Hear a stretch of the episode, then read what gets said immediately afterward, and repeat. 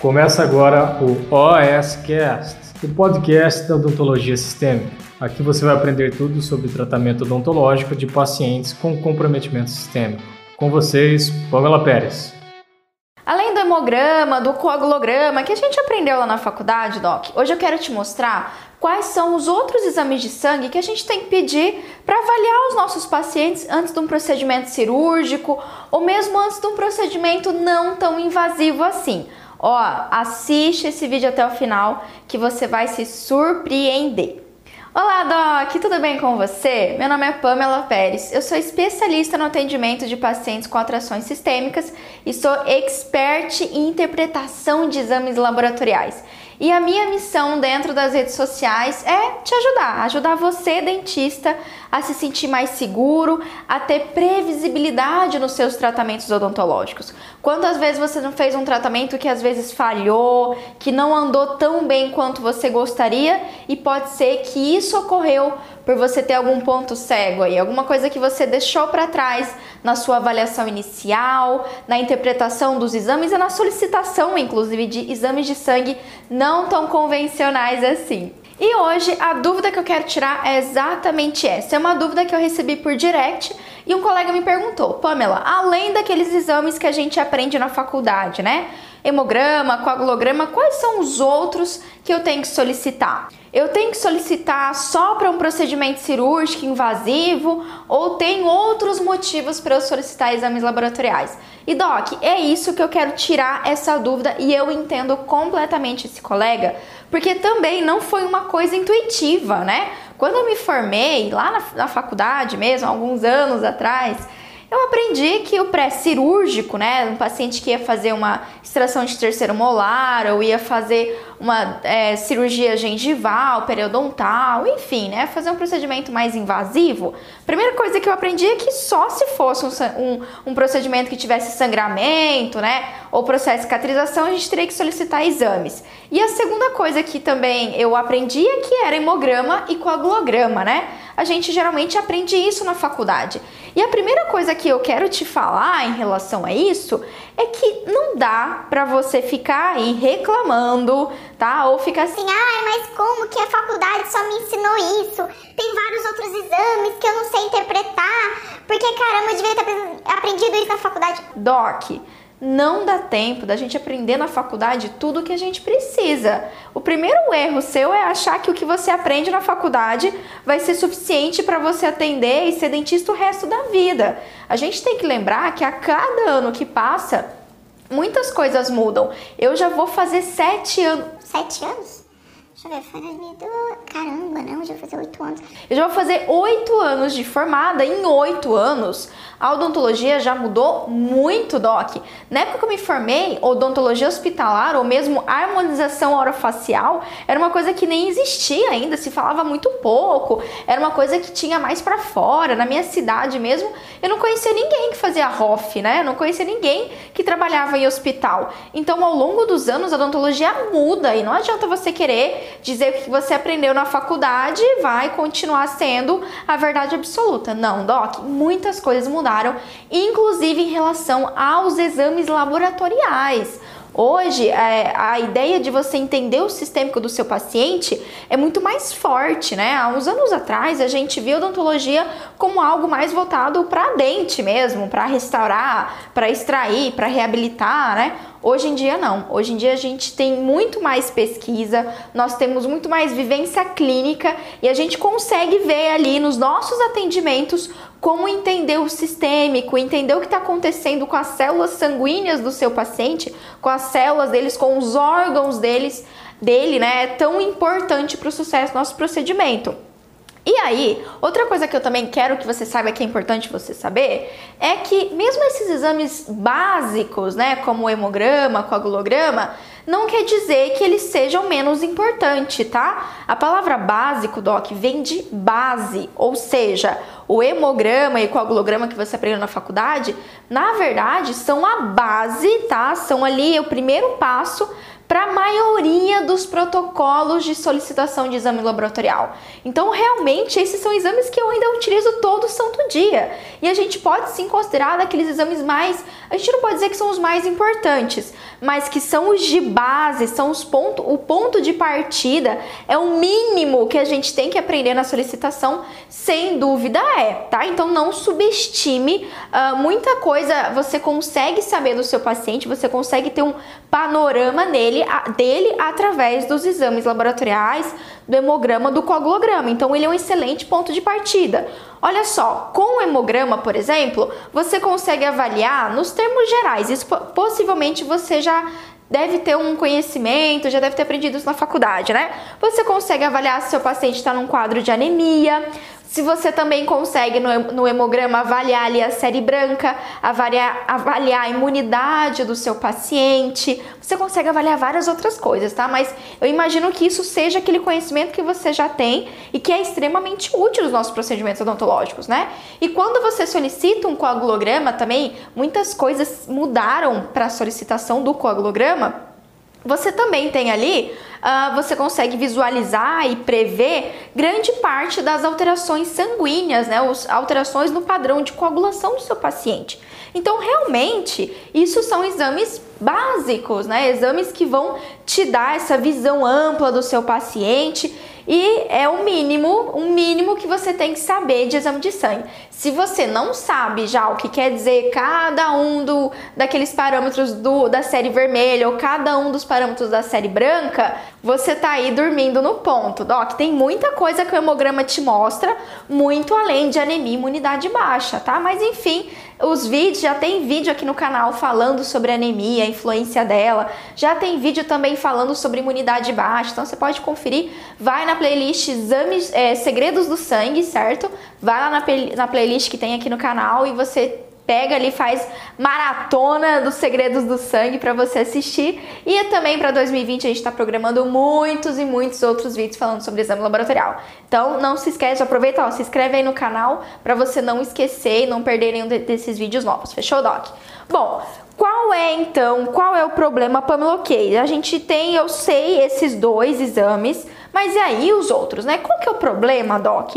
De você se prender, apesar de serem extremamente importantes, como eu citei, qual que é o problema de você se prender só ao hemograma e o coagulograma, né? Por que que Tá, ok, você aprendeu isso na faculdade, mas a gente tem que evoluir, certo? Sabe aquela musiquinha? Evoluiu! Evoluiu!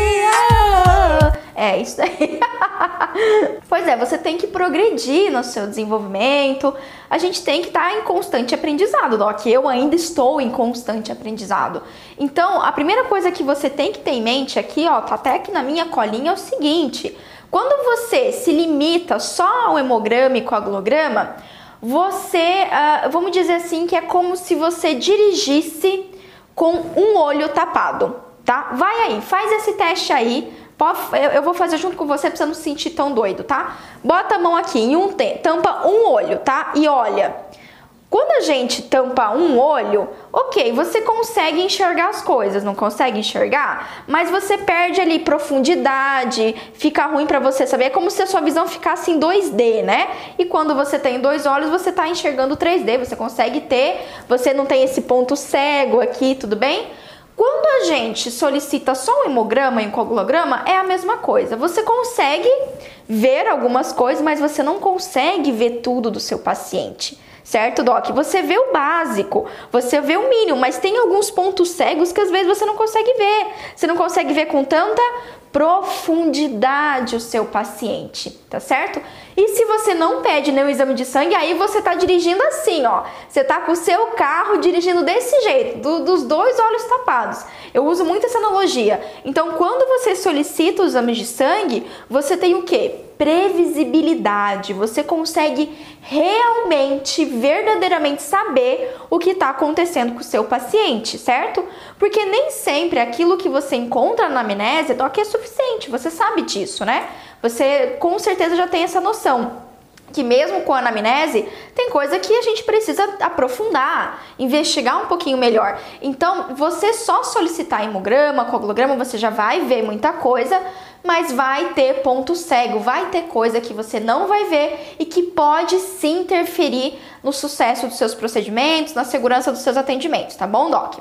Bom, outra coisa que você tem que saber, o problema de você se limitar a esses dois exames, é que dependendo do perfil de paciente que você vai atender, Doc, só esses exames eles não vão ser suficientes tá? Então, vamos lá, digamos que você vai atender, vou dar um exemplo, um paciente que ele é um paciente com algum tipo de alteração renal, tá? Digamos que é um paciente que isso tem muito no consultório odontológico, tá certo?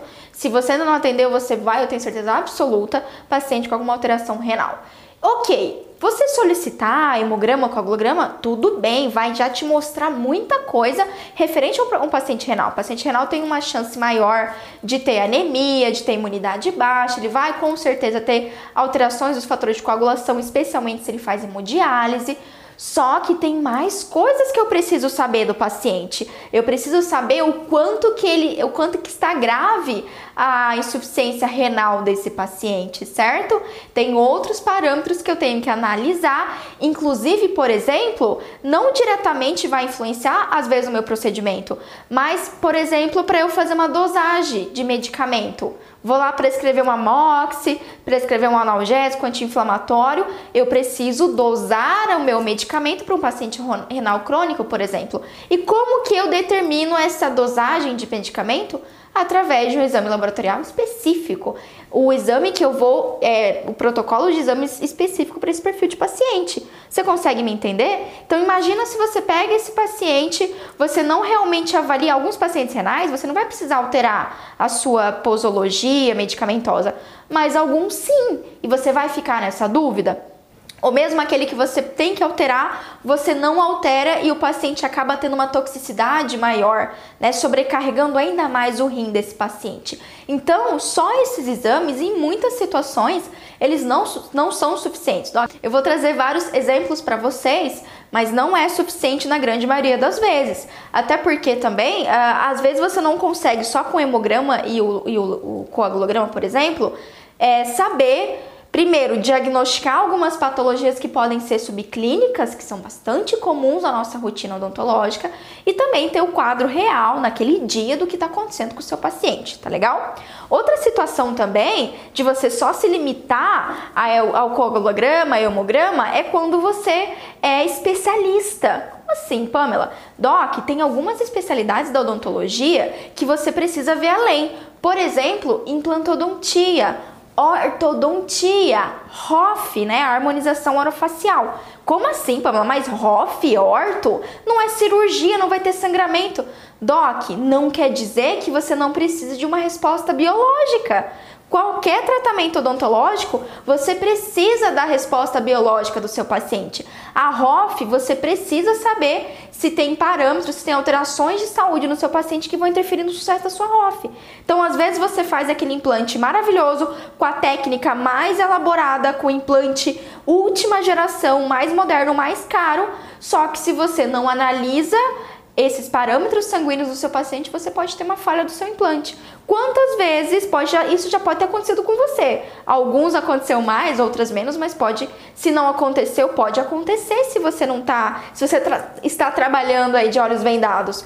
Quantas é, pode já ter acontecido de você fazer um implante naquele paciente, o mesmo protocolo, o mesmo implante, tudo certinho da mesma forma que você sempre fez só que naquele, naquele paciente você tem uma perda precoce do seu implante.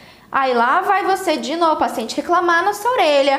O paciente tem paciente hoje em dia que já está processando por causa disso, você sabe disso melhor do que eu.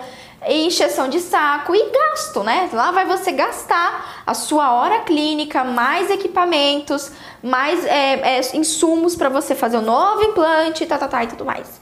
Então, é muita dor de cabeça, sendo que você pode resolver isso solicitando exames laboratoriais específicos para o caso da, da implantodontia, né? Então, às vezes você faz uma orto, tá fazendo o mesmo protocolo de orto, a mesma coisa para orto, só que parece que a orto não anda, não vai para frente. E aí você fica, gente, mas é, é a mesma, é o paciente ali jovem, é uma paciente mulher, jovem, tem mais ou menos ali a idade de todos os outros pacientes que eu atendo, é o mesmo perfil de paciente, por que, que não tá dando certo?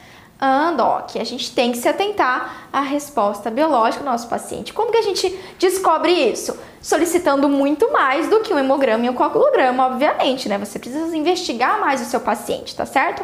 Outra situação também é que só, é, só o hemograma, só o coagulograma, você não consegue avaliar ou prever possíveis intercorrências cirúrgicas, intercorrências médicas, né? Que pode acontecer com o seu paciente. Por exemplo, uma hemorragia. Sim, na teoria ali o coagulograma, grande parte das vezes ele sim vai te ajudar, mas uma osteonecrose, às vezes ali uma, uma alveolite, uma exacerbação de infecção, então você precisa de um pouquinho mais do que saber ali o basicão de hemograma e coagulograma. Esses dois exames mostram muita coisa? Mostram, mas vai ter que investigar um pouquinho mais.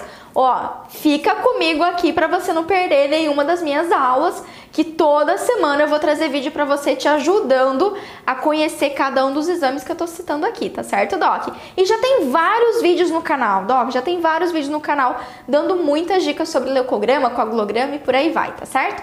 Bom, quais são então, Pamela? Agora eu entendi, já, já você já me convenceu, mulher. Já me convenceu. Eu vou ter que solicitar exame de sangue. Tá bom. Eu não vou mais me, me limitar só ao hemograma e o coagulograma. Eu já entendi. Mas me fala então, qual que eu vou, qual que eu vou pedir, né? Pois é, Doc, agora eu vou te dar uma resposta que ninguém gosta de ouvir. É a pior resposta eu também não gosto de ouvir essa resposta, mas é a resposta mais sincera que eu posso te dar. Qual exame você vai solicitar? D Depende, Doc. Depende de muitos fatores.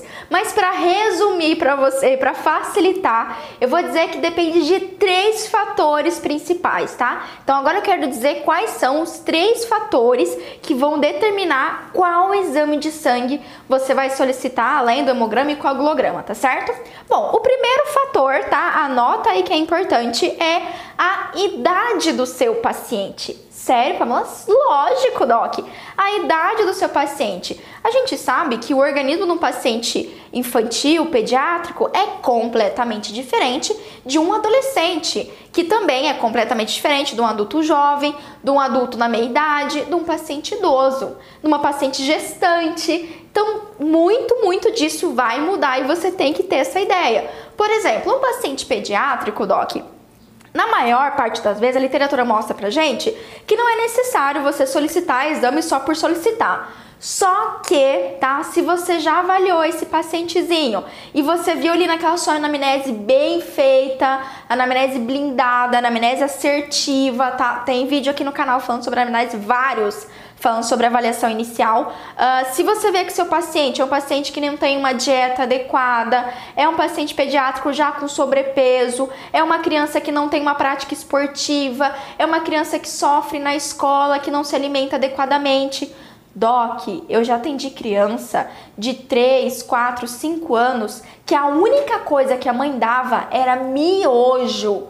Miojo ojo, tá? Então, pelo amor de Deus, se você pegou uma criança assim, já tenha consciência que essa é uma criança que pode ter uma diabetes mellitus juvenil, essa é uma, uma criança que pode ter alterações do hormônio do crescimento, por exemplo, do GH, do TSH, que são hormônios fundamentais para o crescimento e desenvolvimento da criança. E todos esses hormônios e mesmo a glicemia, elas estão liga, ligadinhas ali com a dieta e alimentação, nutrição das crianças, tá certo? Da mesma forma, os adolescentes. A gente tem que lembrar que os adolescentes sofrem uma porrada, um maremoto, um tsunami de alterações hormonais. Quantas vezes você não fez uma orto no adolescente que foi assim, ó, rapidão, só que em outro adolescente nem tanto, certo? Ou mesmo no adulto jovem, parece que não otimiza tanto quanto no adolescente. Então, muitas vezes, dependendo do seu procedimento, e orto é uma grande das indicações, a gente tem que avaliar a testosterona, a gente tem que avaliar o estrogênio, Doc. Eu não sei se você sabe, mas variações no estrogênio interferem muito na sua orto, pra caramba na sua orto, tá certo?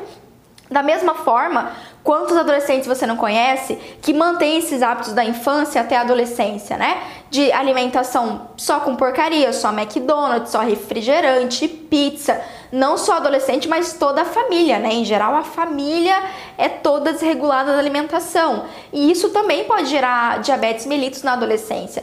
Não só a diabetes tipo 2 relacionadas às comorbidades, hábitos de vida, mas a diabetes tipo 1, que é bastante, não é tão bastante, né? Mas a diabetes tipo 1 é comum ocorrer na infância e na adolescência, beleza? Então sim, você vai precisar de mais coisas. Já nos adultos jovens, aí a gente tem uma outra situação. Pode ser que você pegue um paciente ali de 20 e poucos anos, 30 anos, ok, aparentemente saudável, mas ali na sua anamnese você tem que começar a investigar, por exemplo, os vícios desse paciente, os hábitos de vida. Quer saber uma coisa bem grave entre os jovens? Geralmente, né, quem tá ali na faculdade, você já, eu sei, você já, eu sei, eu sei. Não estamos aqui para julgar, não é mesmo?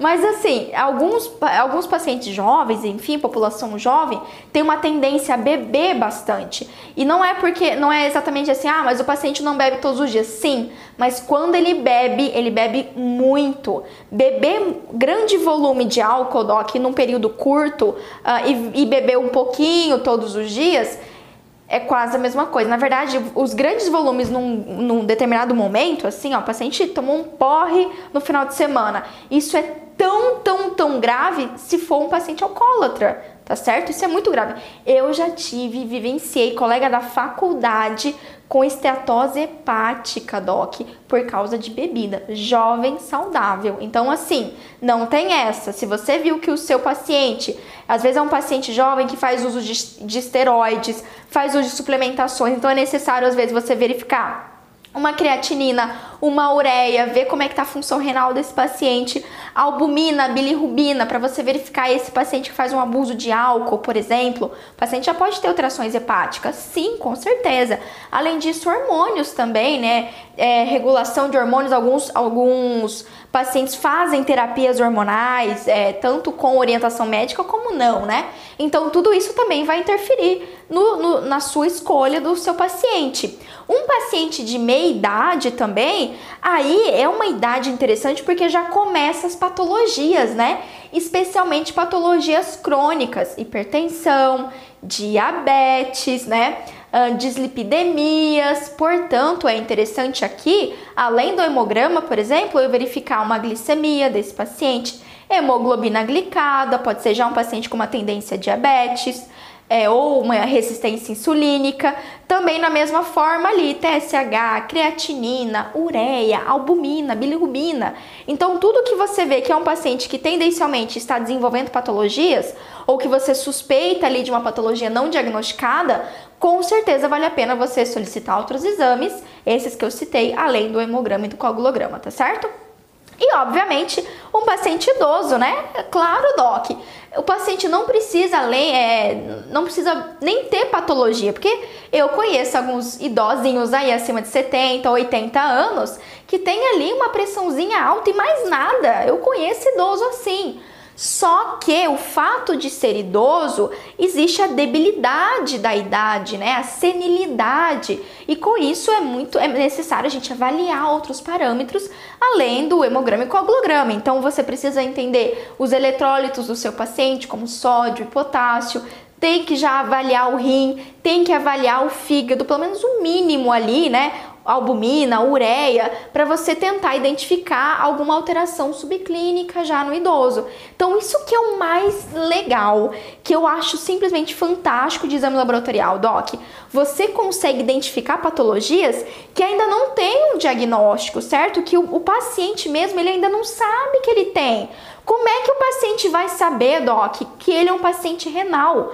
Quando a doença renal começa a apresentar sintomas, é porque ela já está muito grave. Da mesma forma diabetes, da mesma forma hipertensão, tá certo? Então, esse é o primeiro fator. Você tem que entender a idade do seu paciente, vai ser um, um grande fator para você determinar quais são os outros tipos de exames, o que, que você quer avaliar do seu paciente. O segundo fator que você tem que levar em consideração para saber qual o outro exame que você vai solicitar, Doc, serão as alterações de saúde que seu paciente relatou durante a sua anamnese. ou mesmo ali hábitos de vida que não são bons, como o uso de álcool, alimentação irregular, uma dieta mais cariogênica e por aí vai, né? Falta de exercício físico, obesidade e tudo mais.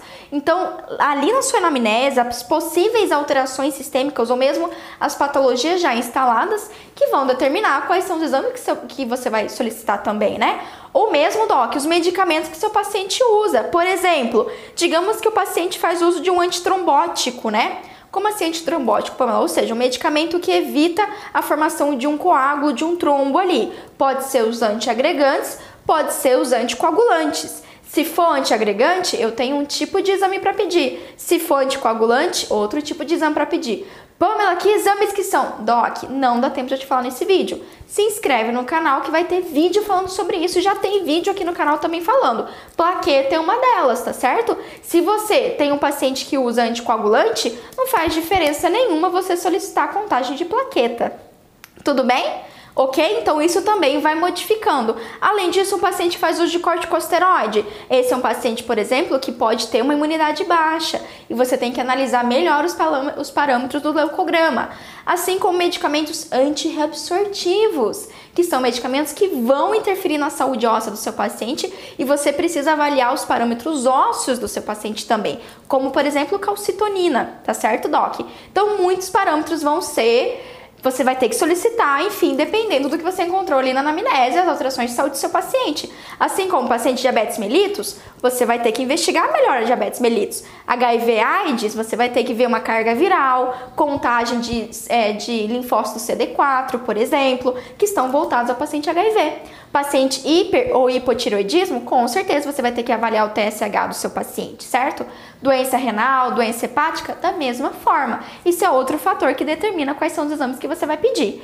E o terceiro fator, não menos importante, que não é um fator claro, esse é um fator ponto cego, tá? Esse eu tenho certeza, sim. Eu vou apostar Vou apostar aqui, sei lá, vamos. vamos... Deixa eu apostar, o que a gente pode apostar? Melhor não apostar, né? Porque apostar dinheiro, a pessoa não tem dinheiro pra, pra coisa comprar. Não, Mas eu vou dar um chute, tá? Eu vou dar um chute que isso daqui você ainda não ouviu. O terceiro fator para você solicitar exames laboratoriais é o tipo de procedimento que você pretende fazer. E ó, já vou falar aqui tudo bem, tá? Não adianta, ah, mas cirurgia é lógico. Sim, cirurgia eu também aprendi. Mas e os outros tipos de procedimento? Cirurgia, ok, é um, mas geralmente o que, você avalia na cirurgia, né? Ah, você quer ver se o paciente não vai ter um sangramento, então você avalia ali é, o risco de sangramento, coagulograma, e você já pede o hemograma ali no caminho, porque já vou pedir, já peço o hemograma, né? Já vamos embalar tudo para ver se não tem uma anemiazinha. Pois é, Doc, mas na verdade tem os fatores que você consegue ver ali, certo? Por exemplo, você consegue ver dentro do leucograma o quanto o paciente está com a imunidade baixa, mas isso vai interferir no quê? Interferir especialmente na cicatrização, tá? Você avaliar, saber só que o paciente tem anemia ou tem imunidade baixa, não diz nada, você precisa colocar a aplicabilidade daquilo na clínica, certo? Então, uma anemia, um quadro de imunidade baixa, vai interferir também no, no reparo, é, no reparo tecidual do seu paciente, ali no sítio cirúrgico, se não vai ter uma coinfecção, se vai cicatrizar bacana, tá certo? Se não vai ter ali uma supuração ou sinais flogísticos, o tanto de nutrição e oxigênio que está indo na região, para a gente não ter uma proliferação bacteriana pós-operatória. Então, assim, muitas coisas vão influenciar. Cirurgia, a gente geralmente vai solicitar esse como hemograma e leucograma, é o básico, né? É o básico do básico, e é importante nesse caso você aprofundar um pouquinho mais no entendimento de cada parâmetro desse exame. Agora, outros dois tipos, que eu até já dei a colinha aqui durante essa aula, mas um deles que é muito interessante é a ROF, por exemplo, Doc. Muitos fatores sistêmicos, tá? Inclusive medicamentos, pode levar a um resultado abaixo do esperado da ROF. Entre eles, por exemplo, são os pacientes diabéticos descompensados. Você precisa ter uma ideia, um dos exames dentro da ROF é glicemia, sem dúvida nenhuma. Não só glicemia, mas eu sugiro a hemoglobina glicada também. Porque você consegue ver com maior previsibilidade o quanto aquele paciente está compensado ou não porque isso sim vai determinar o sucesso da sua ROF. Não contraindica, mas sim o quanto que essa ROF vai funcionar, certo? Porque muitas vezes isso talvez já aconteceu com você que trabalha com ROF, você utiliza o mesmo produto, o mesmo protocolo, mas parece que em alguns pacientes não tem um efeito tão legal. E sim, isso está relacionado com o tipo de pele, com a oleosidade da pele, eu sei que tem todos esses fatores, mas também está relacionado muito, muito, muito com, uh, com os parâmetros biológicos, né, a resposta biológica do seu paciente. Da mesma forma que eu citei também o implante, né, Doc? Se você pretende fazer implante, então eu sei que eu tenho que solicitar exames que vão avaliar o quê? A saúde óssea do meu paciente. Da mesma forma, o risco de anemia, de infecção, imunidade baixa, né? Mas também o risco, por exemplo, do paciente estar num quadro de hipersensibilidade. É, tudo isso a gente consegue ver nos exames laboratoriais. Tem muita coisa muito legal. Tudo bem, Doc? Mas em geral são esses três fatores. Quando a gente pensa, por exemplo, na endo, que é outro tipo de especialidade, outro tipo de procedimento, a gente tem que ter um cuidado, por exemplo, para não exacerbar aquela infecção endodôntica, né? Você já notou por que, que do nada o paciente tem um abscesso? O que, que mudou às vezes tem paciente que parece que tem ali dois, três anos que tá com o dente aberto, exposto, e da noite pro dia dá um abscesso. O que, que mudou ali? A imunidade, doc, sem dúvida nenhuma, parâmetros sanguíneos do paciente. O sistêmico dele mudou, que levou aquele quadro de infecção, certo? E você precisa saber como está aquele quadro hoje para ter mais previsibilidade na sua endo, especialmente se é uma endo mais eletiva, tá certo? Além de, por exemplo, uma demora no reparo. Quantas vezes você já não fez o mesmo protocolo, ah, certinho, bonitinho, mas parece que os pacientes demoram mais para assumir a lesão em relação aos outros, né? Será que é só ali o procedimento endodôntico ou tem fatores biológicos envolvidos, né? Meio que, meio que você já sabe essa resposta, você já sacou. Você já pegou o fio da meada que eu sei, Doc, você já pegou. Da mesma forma, Doc, outro tipo de procedimento é a orto. Cara, Pamela, eu nunca ouvi falar pedir exame por causa de ortodontia. Pois é, estou aqui para mudar essa realidade da odontologia brasileira, senhoras e senhores, tá? Porque sim, já tem vários artigos falando sobre isso. Vários parâmetros hormonais, parâmetros ósseos que podem interferir na, no sucesso. Não vou, nem, não vou nem dizer no sucesso, tá certo?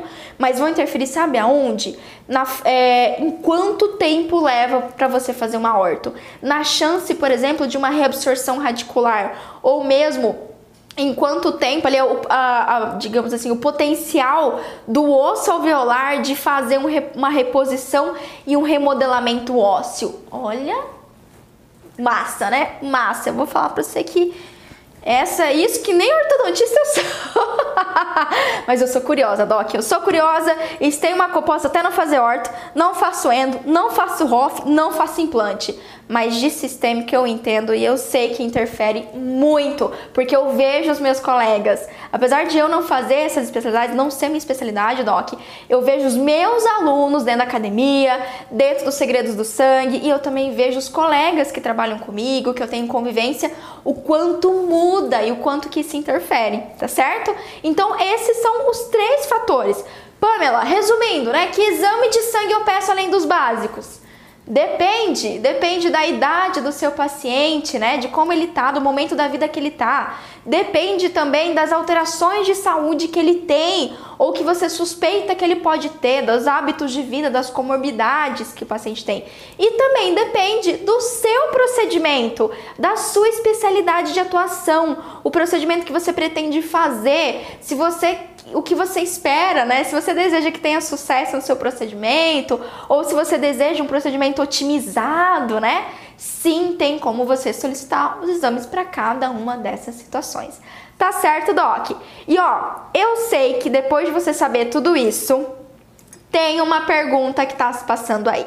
Ok, Pamela, você falou, por exemplo, de exame para endo, você falou de exame para cirurgia, você falou de exame para avaliar o osso, tá, tá, tá.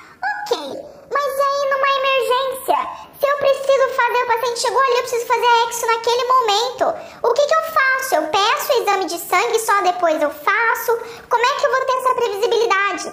Doc, aí vem aquela questão Urgência, doc, é prioridade. Então, se a gente colocar solicitação de exames laboratoriais e o atendimento para remoção de foco de dor e infecção, foco de dor e infecção vai estar tá em primeiro lugar. O exame de sangue vai ser deixado de lado nesse momento, porque é um caso de urgência. Então aí não tem, né? O que eu falo para você num planejamento, aí você consegue solicitar, enfim, ou num procedimento eletivo, mas numa situação de urgência você atende a urgência, faz o que é necessário naquele momento, aí você solicita os exames laboratoriais depois. Mas não é desculpa, não pode ser uh, um motivo para você não fazer o seu atendimento de urgência seja ele endodôntico, seja ele cirúrgico, enfim, se precisa resolver, resolva. Ah, pelo menos o paciente tem uma alteração de saúde importante, como é que eu vou é, escolher o meu anestésico, como é que eu vou ter certeza se vai ter um bom reparo tecidual se eu não solicito o exame. Você me encafifou aqui, você já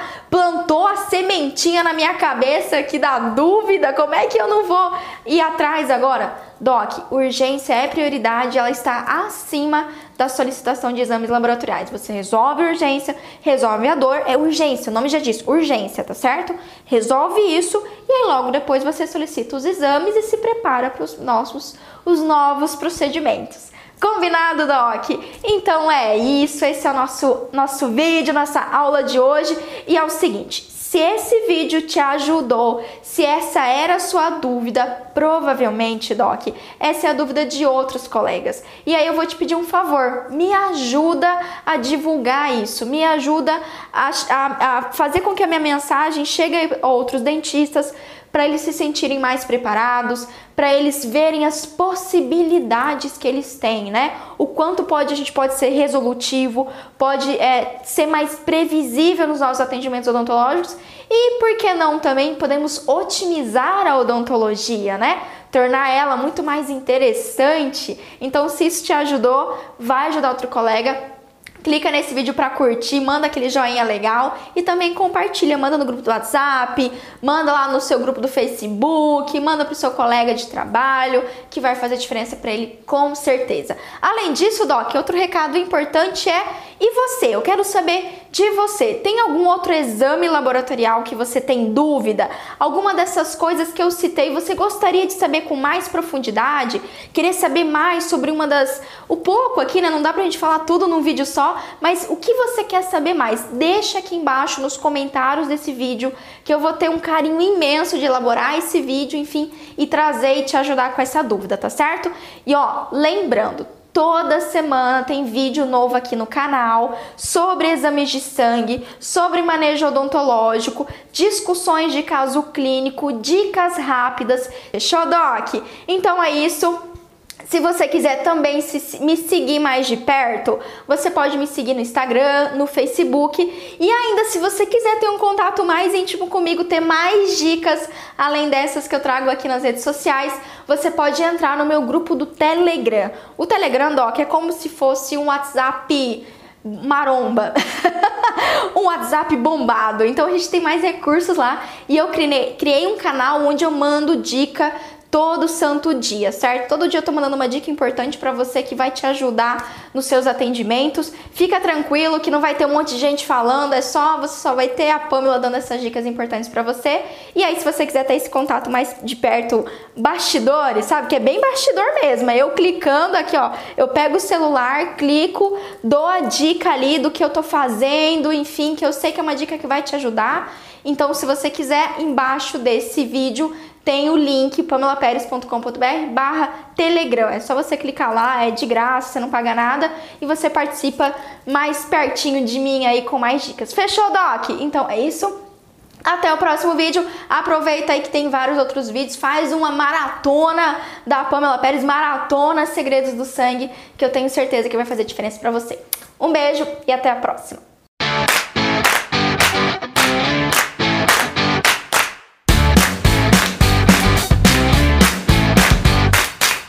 Você ouviu o OSCast, o podcast da odontologia sistêmica. Se você gostou desse episódio, tem muito mais nas nossas redes sociais. Siga-nos no Instagram, arroba Pamela P. Pérez, e no nosso canal do YouTube, Pamela Pérez. A gente se vê na próxima. Um abraço, até mais.